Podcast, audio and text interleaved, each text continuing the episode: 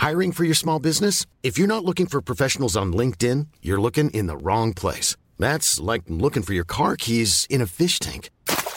LinkedIn helps you hire professionals you can't find anywhere else, even those who aren't actively searching for a new job but might be open to the perfect role. In a given month, over 70% of LinkedIn users don't even visit other leading job sites. So start looking in the right place. With LinkedIn, you can hire professionals like a professional. Post your free job on linkedin.com slash spoken today.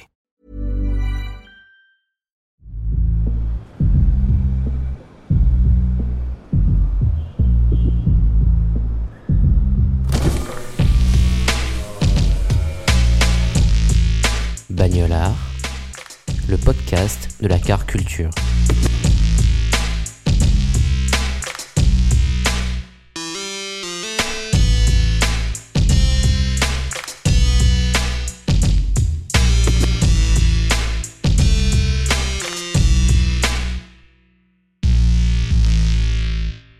Je suis Marie Robert, j'habite entre Paris et Marseille et je suis euh, à la fois directrice d'école, professeure de philosophie et auteur de philosophie. Je viens de publier mon troisième livre, Le voyage de Pénélope. Donc le fil conducteur de tout ça, c'est la transmission et peut-être encore plus euh, la passion de la transmission. La petite euh, particularité, c'est que je roule effectivement dans une voiture et pas dans une seule voiture, dans plusieurs voitures. Mais heureusement, j'ai un chauffeur parce que euh, j'ai beau avoir bientôt 36 ans, je n'ai toujours pas le permis de conduire. Et en tout cas, je roule majoritairement dans une 504 cabriolet.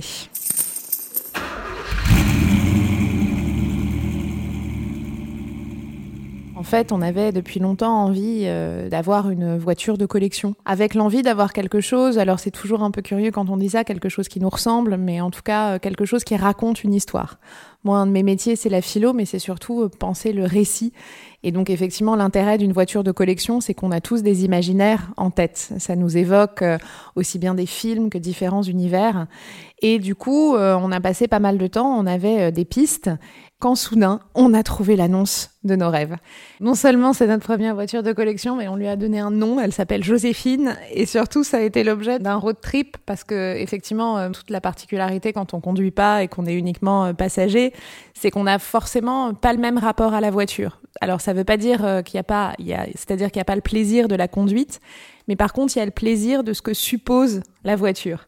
Et c'est vrai qu'une des premières choses qu'on a faites une fois euh, qu'Alexandre l'a ramenée, donc d'abord à Marseille, dans notre garage, et une fois qu'elle a été réparée, que tout le travail a été fait dessus, il a été question de faire Marseille-Bordeaux, euh, enfin plus précisément Marseille-le Cap Ferret avec elle avec quand même la petite, la petite incertitude qui est si charmante d'ailleurs quand on a une voiture de collection, parce qu'on n'a pas du tout le même rapport au voyage en fait. On sait qu'à tout moment, on peut avoir une panne, on prend euh, des nationales, on s'arrête, euh, à l'époque, il y a deux ans, on pouvait encore aller dans des cafés, donc on s'arrête dans des euh, PMU de bord de route, et donc on a vraiment traversé la France avec elle, et pour vraiment, je dirais presque faire sa connaissance, quoi. Donc la première partie du trajet en partant de Marseille, il fait un temps magnifique, on a trop chaud parce qu'elle est décapotable, puis plus l'heure avance, plus on a de plus en plus froid parce que la capote de la 504 n'était pas particulièrement étanche, donc on a commencé à geler et puis ainsi de suite et en fait euh, pour moi, c'est ça aussi la narration de la voiture. Quand je disais c'est un récit, c'est évidemment des évocations et, moi je fonctionne beaucoup au visuel. Donc bien sûr, en plus effectivement le fait qu'elle soit Bordeaux en cuir, il y a le contraste. Elle est particulièrement jolie, mais il y a aussi l'idée de qu'est-ce qu'on va vivre avec.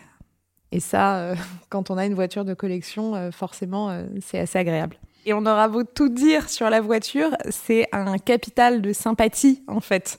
Justement, toujours dans cette perspective de voiture et récit, c'est vrai qu'aux stations-service, t'as pas du tout le même rapport. Les gens te racontent, ah bah moi mon grand-père, ah bah moi ma première caisse. Enfin, il se passe vraiment quelque chose. Ça participe totalement à un point sur lequel euh, je travaille aussi beaucoup, qui est l'inconscient collectif. Et en fait, dans notre inconscient collectif, de fait, la voiture est présente, positivement ou négativement, mais en tout cas, euh, on a tous le souvenir de trajets en voiture enfant. On a tous le souvenir, euh, voilà, de quelqu'un avec une voiture.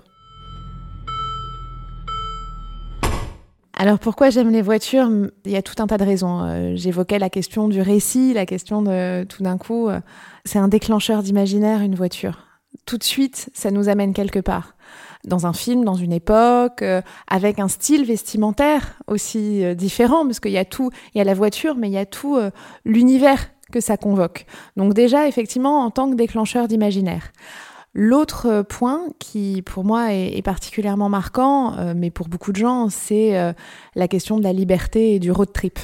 Dans des vies qui sont des vies très contraignantes et très contraintes. Euh, où on a tous euh, des horaires. Alors en plus, euh, quand on exerce dans l'éducation, il y a quelque chose, il y a des calendriers qui sont assez figés, il y a des horaires d'école, on ne peut pas planter sa classe.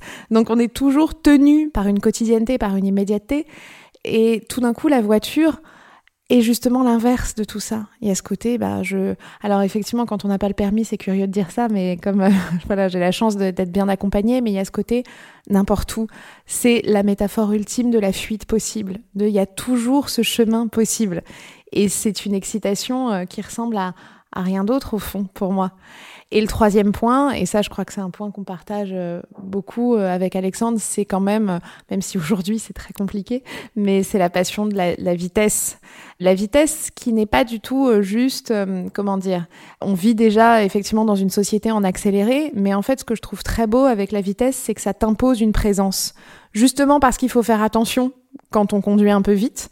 T'as pas du tout le même regard sur le paysage, t'as pas du tout le même regard sur la route. En fait, t'es dans un état d'hyper concentration qui ressemble presque à un état de flow, enfin un état vraiment de, pleine présence. Je n'ai jamais eu peur en voiture. Euh, en tout cas, je, n'ai jamais été malade de ma vie, je n'ai jamais eu peur en voiture. J'ai toujours eu euh, cette confiance, justement, et peut-être même, j'ai beaucoup plus peur chez les gens qui n'ont pas une conduite sportive. Là, c'est les seuls moments où je peux être en panique. Donc voilà, je crois que pour l'imaginaire, euh, pour euh, la liberté, pour la vitesse, euh, ce sont déjà de bons critères. Je ne sais pas ce que serait ma voiture préférée. En fait, ce qui est amusant, et, c'est lié au fait sans doute que je conduis pas, c'est que les voitures qui m'ont marqué dans ma vie, sont toujours liées effectivement à une personne. Donc ma voiture préférée est finalement euh, souvent le, fruit d'un dialogue, d'une discussion, d'un échange. Alors par exemple, je me souviens très bien quand mon père a acheté, alors quand je suis née, il a acheté une Rover, mais quelques années après, quand j'avais suffisamment, je dirais, j'étais suffisamment consciente pour m'en souvenir, il a acheté une 205 GTI. Et je me souviens de son excitation et de son plaisir d'avoir sa 205 GTI un peu vert bouteille, euh, etc. Et il était vraiment super super content. Et nous, on descendait euh, plusieurs fois par an euh, dans le sud, à Cannes. Donc de Paris jusqu'à Cannes, il y avait pareil de longs trajets. Et je me souviens du plaisir de conduite de mon père. Et je crois que c'est quelque chose que je retrouve totalement aussi avec Alexandre, ce côté où la voiture devient un objet de discussion, de fantasme, de projection familiale. Donc plus que ma voiture préférée, c'est comment on prend la décision en commun d'avoir ce partage-là. Et en fait, c'est surtout, euh, je crois que dans le choix euh, des voitures et des critères, euh, et c'est marrant parce que moi, c'était le pseudo que j'avais choisi sur Instagram il y a bien longtemps, c'est philosophie is sexy. Et en fait, je crois que la voiture peut encore être quelque chose de sexy. Et qu'il n'y a pas tant de choses que ça dans la vie qui le sont, surtout aujourd'hui. Et que la voiture a ce potentiel-là, c'est-à-dire justement de, de, de sensualité aussi bien dans les cuirs que dans les lignes. Et même d'ailleurs, c'est intéressant parce que même quand on fait l'exercice avec des enfants, quand on leur demande, on leur montre plein de voitures et on leur dit lesquelles tu préfères, en fait, tout d'un coup, tu es obligé de te poser dans une réflexion sur la sensualité, aussi bien visuelle que le toucher du cuir, que le positionnement. Donc, tout d'un coup, tu es euh, complètement replacé dans ton monde charnel et incarné. Et il y a rien de plus incarné en fait qu'une voiture. C'est un peu une voiture, c'est quand même vanité des vanités. Bien sûr que ça nous rappelle qu'on mourir. Bien sûr que tout dans la vitesse, dans l'excès, dans l'absurdité de la voiture, il y a quelque chose d'émouvant en fait parce que ça nous rappelle à notre condition de mortel, ça nous rappelle à, notre enfance, à, la vie qui passe. Donc il je, trouve que effectivement c'est très euh, symbolique et ce symbolique est très sexy. Dans les voitures vintage, t'es vraiment dans, dans l'incertitude. Après, il y a aussi un rapport aux matériaux. Évidemment qu'aujourd'hui, tu as quand même beaucoup, beaucoup plus de plastique dans une voiture. Dans tout ce domaine, justement, du sensoriel, c'est un peu moins euh, marquant. Et puis aussi, tout simplement, parce que euh, il y a l'incertitude, il y a la question des matériaux, et puis il y a aussi quand je disais ça convoque l'imaginaire, c'est peut-être que les voitures actuelles le convoquent un peu moins. Euh, voilà, euh, tout le cinéma ou toute la photographie, en fait, nous ont nourri, même inconsciemment, même des gens qui n'aiment pas les voitures. On a tous en tête euh, Belmondo et des caisses. donc, c'est là aussi où, aujourd'hui, la perception de la voiture est quand même très différente. On a un rapport à la voiture qui est beaucoup plus utilitaire, en fait. Non seulement utilitaire, mais aussi plutôt péjoratif, parce que on se dit, bah, effectivement, que ça pollue, etc. Donc, les voitures actuelles, je trouve, ne résonnent pas de la même façon.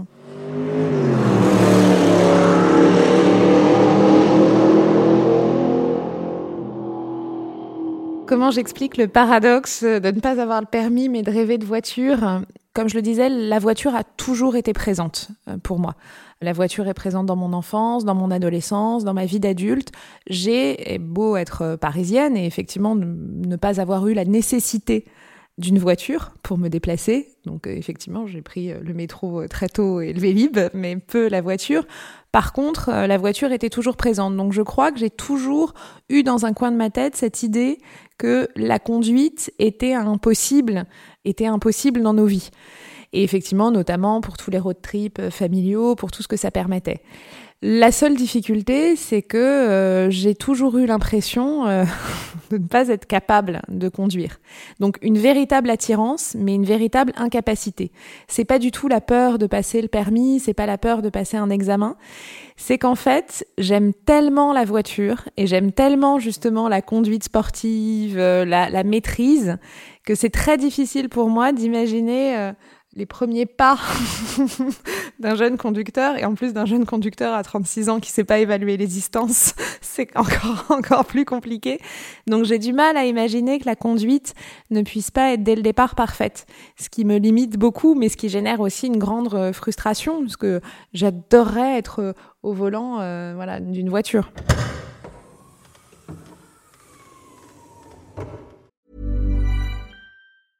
Hey, I'm Ryan Reynolds. Recently, I asked Mint Mobile's legal team if big wireless companies are allowed to raise prices due to inflation. They said yes. And then when I asked if raising prices technically violates those onerous two year contracts, they said, What the f are you talking about, you insane Hollywood ass? So to recap, we're cutting the price of Mint Unlimited from $30 a month to just $15 a month. Give it a try at mintmobile.com slash switch. $45 up front for three months plus taxes and fees. Promoting for new customers for limited time. Unlimited more than 40 gigabytes per month. Slows. Full terms at mintmobile.com. I'm Sandra, and I'm just the professional your small business was looking for. But you didn't hire me because you didn't use LinkedIn jobs. LinkedIn has professionals you can't find anywhere else, including those who aren't actively looking for a new job, but might be open to the perfect role, like me. In a given month, over 70% of LinkedIn users don't visit other leading job sites. So if you're not looking on LinkedIn, you'll miss out on great candidates like Sandra. Start hiring professionals like a professional. Post your free job on linkedin.com/spoken today. Dans le voyage par la route et, et nous ça a toujours euh, été le cas, c'est la possibilité du n'importe quand, n'importe où euh, et il y a cette euh, en fait ce prestige de l'incertitude. Non seulement de l'incertitude sur la possibilité de la voiture d'arriver à bon port. Je me souviens très bien d'ailleurs d'une fois sur notre 205 GTI, euh, son tout dernier trajet s'est terminé où mon père a réussi à faire Paris-Cannes. Il était tout seul, on était arrivé avant. Et la, notre bonne 205 GTI s'est arrêtée pile devant le panneau Cannes avant de rendre l'âme. Donc il y a toujours cette incertitude de est-ce qu'on va y arriver, est-ce qu'il va pas y avoir de problème. Mais au-delà de ça, il y a la possibilité d'aller en fait de changer de direction. Donc de littéralement aborder les possibles. On passe notre temps à dire que euh, la vie est remplie de possibles, mais au bout du compte, en fait, on fait les mêmes trajets, on fait les mêmes choses, on a le même boulot. Enfin, les possibles, on les vit quand même peu au quotidien. En voiture, il y a vraiment cette possibilité de se dire, mais après tout, j'ai envie d'aller voir tel endroit, j'ai envie de changer de destination, je peux le faire. Et seule la voiture te le permet. Tu pourras jamais en train changer de destination. Tu seras toujours dépendant d'autre chose que toi. Donc il y a vraiment ce, oui, ce, ce prestige de l'incertitude et ce, cette ouverture en fait à une autre manière euh, de se déplacer. Pour la petite histoire, en fait, au tout début, quand on a ouvert l'école, on a très vite rencontré un de nos voisins, qui s'appelle Hamlet, qui est donc un voisin euh, d'origine arménienne et qui, dès le début de l'école, nous a euh, beaucoup aidé euh, pour installer, pour peindre. Enfin, ça a été notre ange gardien en arrivant ici. Et puis, quelques années après s'être installé, Hamlet avait des petites difficultés professionnelles et Alexandre lui a demandé bah, qu'est-ce que tu aimerais faire en fait dans la vie? Qu'est-ce qui, te plaît? Il avait lui-même été une boîte de transport. Et donc, effectivement, c'était les voitures. Alexandre étant lui-même passionné de voitures, ça s'est tout de suite imposé. Pourquoi pas l'idée de faire un garage? Et donc, on a trouvé un local Cours Lyoto, au 87 Cours Lyoto. Et effectivement, euh, tout de suite, euh, l'ambition a été euh, d'honorer, je dirais, cette passion des voitures en pouvant les réparer avec deux particularités. C'est de pouvoir accueillir des gens en service civique pour leur apprendre le métier de mécano, et puis aussi de faire de ce garage un lieu de passage, véritablement. Parce que quand on va dans un garage, bah, souvent on attend, donc il y a un café à côté. bon, bah tu discutes, tu parles, tu tu es dans, dans ce qui est précieux dans le quotidien, c'est-à-dire ce qu'on appelle en philo, il y a les liens forts, il y a les liens faibles. Les liens forts, ce sont nos proches, euh, les gens qui nous sont le plus intimes. Les liens faibles, c'est toutes ces petites discussions du quotidien. Et quand tu es dans un garage, en fait, tu as complètement accès à ça. Parce qu'il s'avère que quand quelqu'un vient réparer une voiture, bah en fait, il te raconte toujours un petit peu de sa vie, un petit peu de son quotidien, qu'il doit partir en vacances ce week-end, ou alors que c'est la voiture de sa mère, ou alors qu'il a eu un accident, etc. Donc en fait, là encore, c'est euh, totalement un lieu de narration. Et on lui a donné ce nom euh, de garage Tozzi, parce que moi, mes grands-parents sont des immigrés italiens. Et voilà, c'était aussi une manière euh, de les faire revivre et de perpétuer, je dirais, cette grande histoire de Marseille et son rapport aux arrivées. Il y a une particularité, c'est que, comme je le disais, c'est un lieu du quotidien. C'est très bourgeois de parler de vacances, de parler de week-end, de parler de road trip. Il y a des gens pour qui, et encore aujourd'hui, la voiture, c'est l'outil numéro un de travail. Sans voiture, sans scoot, bah, t'as juste pas de taf, en fait.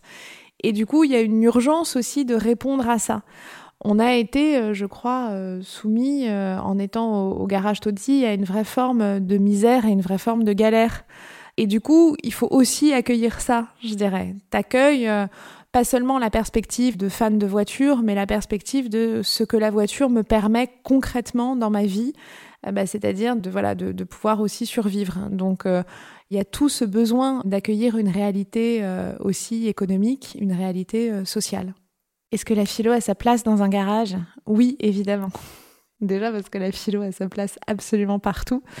Et surtout, euh, bon alors aujourd'hui, euh, je pense que il est de plus en plus connu. Il y a un philosophe qui est un ancien euh, prof de Columbia qui s'appelle Matthew Crawford, qui a écrit deux ouvrages majeurs, notamment Éloge du carburateur. Et là, il vient de sortir Philosophie de la conduite, qui explique bien qu'en fait, alors moi c'est pas mon cas, mais quand on répare quand on utilise ses mains, quand on s'interroge sur l'analyse, sur la mécanique, sur euh, chaque rouage, eh bien on est déjà en train de faire euh, finalement de faire travailler sa pensée.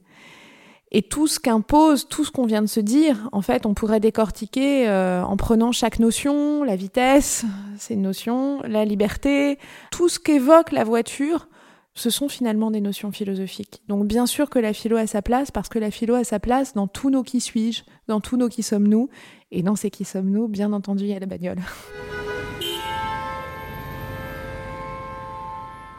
les philosophes classiques peuvent nous aider dans les situations compliquées. Enfin, surtout, euh, je crois que, et alors, euh, c'est mon chauffeur est particulièrement stressé dans les embouteillages, donc j'ai eu l'occasion d'exercer ma pensée philosophique. Ce sont surtout les stoïciens qui peuvent nous aider. En fait, dans les embouteillages, qu'il y a d'insupportable, c'est que ça dépend pas de nous, c'est qu'on est à l'arrêt et ça rend vraiment complètement dingue. Et effectivement, les stoïciens qui nous disent, bah, finalement, euh, ce que, qui dépend pas de nous, on doit l'accepter. Il faut vraiment faire le tri entre ce qui dépend de nous et ce qui ne dépend pas de nous les embouteillages n'en dépendent pas. Donc là, il n'y a pas grand-chose d'autre à faire que de se calmer. Alors je ne sais pas si ça aide, mais en tout cas, ça permet de se rappeler euh, voilà, qu'il y a une part de choses sur lesquelles nous n'avons pas d'action. rouler en cabriolet est évidemment une philosophie parce que ça, demande un peu d'acceptation et un peu de laisser venir. Parce qu'il faut savoir qu'au-delà du fait que, effectivement, tu es très content de prendre le soleil, tu prends quand même beaucoup de vent, tu prends également beaucoup de moucherons, tu ne peux pas tout à fait te parler parce que c'est quand même extrêmement bruyant.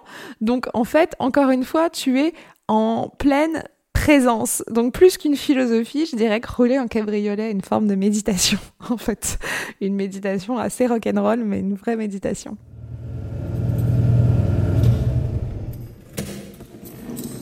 Option accessoire, euh, je crois qu'on est tous aujourd'hui, en tout cas un des privilèges de la voiture, c'est la musique.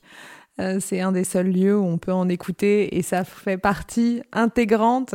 Alors pas dans notre 504, mais en tout cas ça fait partie totalement du plaisir de la voiture que d'écouter encore le seul endroit où on peut encore écouter de la musique très fort tout dépend vraiment, vraiment, euh, je dirais, euh, des trajets, mais je crois qu'on n'écoute pas tout à fait la même musique en, voiture euh, que ce qu'on écouterait dans notre salon, parce qu'effectivement, on a besoin de tonalités un peu plus longues, un peu plus amples.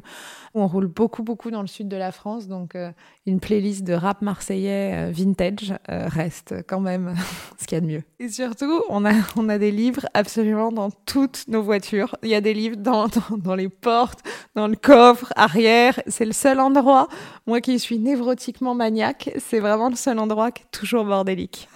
Je crois qu'une de mes meilleures anecdotes, c'est effectivement quand on a ramené la 504 entre Marseille et le Cap Ferret et on a fait la route en deux fois avec un, stop. Et effectivement, en partant de Marseille, il y a toujours cette magie quand on quitte Marseille, parce que Marseille est quand même une ville ensoleillée. Et quand on sort de Marseille, c'est toujours beau parce qu'on a accès aux collines. Alors ça, ça, ça bouchonne un peu, il y a les embouteillages. Et puis finalement, euh, peu à peu, on arrive à rouler un petit peu plus vite. On arrive sur une nationale. Et effectivement, le jour, on était parti assez tard. Et le jour commence à descendre, descendre, descendre. Et là, on est hyper heureux. On commence juste à avoir un petit peu froid. On est heureux parce que la voiture roule bien, que tout va bien. Et on a de plus en plus froid, de plus en plus froid, de plus en plus froid. Tant et si bien que à la fin, j'ai dû me mettre à l'arrière, enroulée dans, le, dans la protection de la, de la voiture parce que j'étais vraiment morte de froid malgré, euh, malgré voilà, on avait remis la capote, mais j'étais gelée. Et en, arrivant, j'étais vraiment transit froid. Et en fait, c'est ça qui est magnifique dans les voitures, c'est que même les galères deviennent narratives. Et je crois que tout le monde se souvient de galères en voiture qui finalement font encore plus partie de nos souvenirs qu'un trajet euh, lambda. Donc euh, je crois que c'est ça aussi la force de ce genre de moment, c'est vraiment totalement s'inscrire dans nos souvenirs.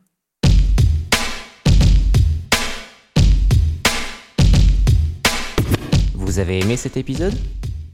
Avant que l'invité vous livre sa définition du mot bagnolard, rendez-vous sur le lien dans la description pour faire un don au podcast. De cette manière, vous soutenez financièrement Bagnolard et contribuez à la production de nouveaux épisodes de qualité. Vous pouvez aussi vous abonner au podcast, le suivre sur les réseaux sociaux ou même laisser un avis positif sur Apple Podcast afin de faire connaître Bagnolard. Merci.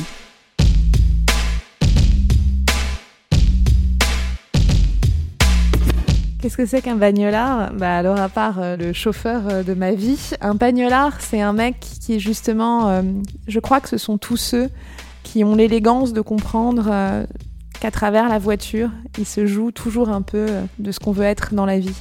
Il se joue dans la voiture une part de notre identité. Parce que le choix de la voiture raconte aussi le choix de la manière dont on a envie, qu'est-ce qu'on a envie de projeter de nous-mêmes, qu'avons-nous envie de raconter sur nous? Et le bagnolard, c'est celui qui en est conscient.